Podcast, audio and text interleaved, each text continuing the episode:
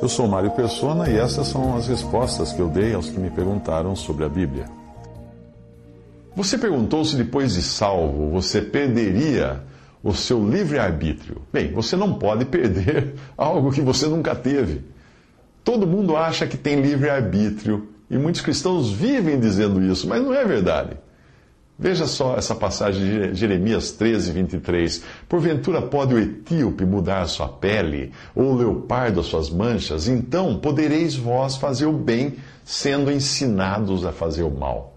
Outra passagem em Romanos 7, 21. Acho então esta lei em mim, que quando quero fazer o bem, o mal está comigo. Quando o pecado entrou na criação, o homem perdeu a capacidade de escolher o bem.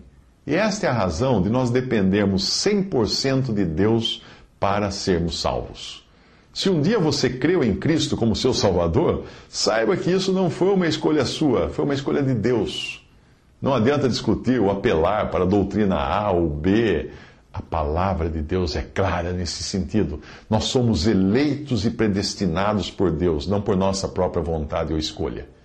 Bendito Deus e Pai de nosso Senhor Jesus Cristo, o qual nos abençoou com todas as bênçãos espirituais nos lugares celestiais em Cristo Jesus, como também nos elegeu nele antes da fundação do mundo, para que fôssemos santos e irrepreensíveis diante dele em amor, e nos predestinou para filhos de adoção por Jesus Cristo, para si mesmo, segundo o beneplácito da sua vontade, para louvor e glória da sua graça pela qual ele nos fez agradáveis a si no amado. Efésios 1, de 3 a 6.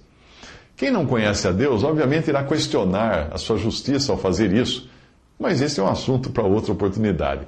Você não tinha liberdade de escolha antes de se converter. Você só podia escolher o mal.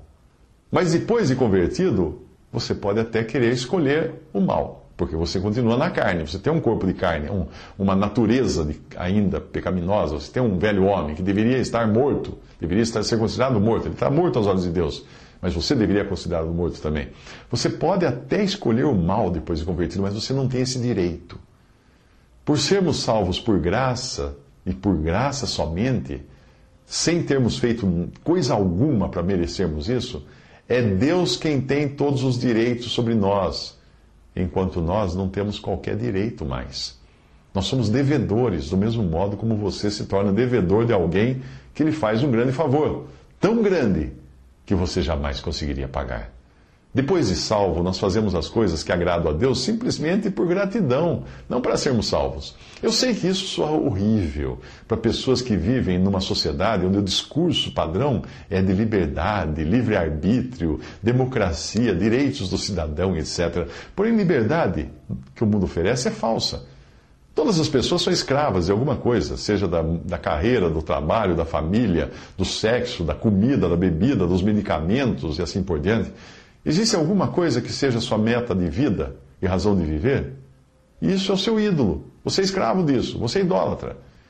Se isso não for Cristo a meta, e se a ocupação principal de todo o seu ser não for por Cristo, com Cristo. 2 Pedro 2,19 diz o seguinte: prometendo-lhes liberdade, sendo eles mesmos servos da corrupção, porque de quem alguém é vencido, total faz-se também servo. Portanto, não se iluda. Antes você não tinha liberdade de escolha. Estava à mercê do pecado de Satanás. Depois de comprado por preço altíssimo, que é o sangue de Cristo, você passou a ter um dono, que é o Senhor. É por isso que você o chama de Senhor, não é mesmo? Senhor é alguém que detém os direitos e o controle sobre você. Não faria sentido agora você querer fazer as coisas sem antes perguntar a Ele. Porque se vivemos, para o Senhor vivemos, se morremos, para o Senhor morremos, de sorte que, ou vivamos ou morramos, somos do Senhor, diz o apóstolo Paulo em Romanos 14, versículo 8.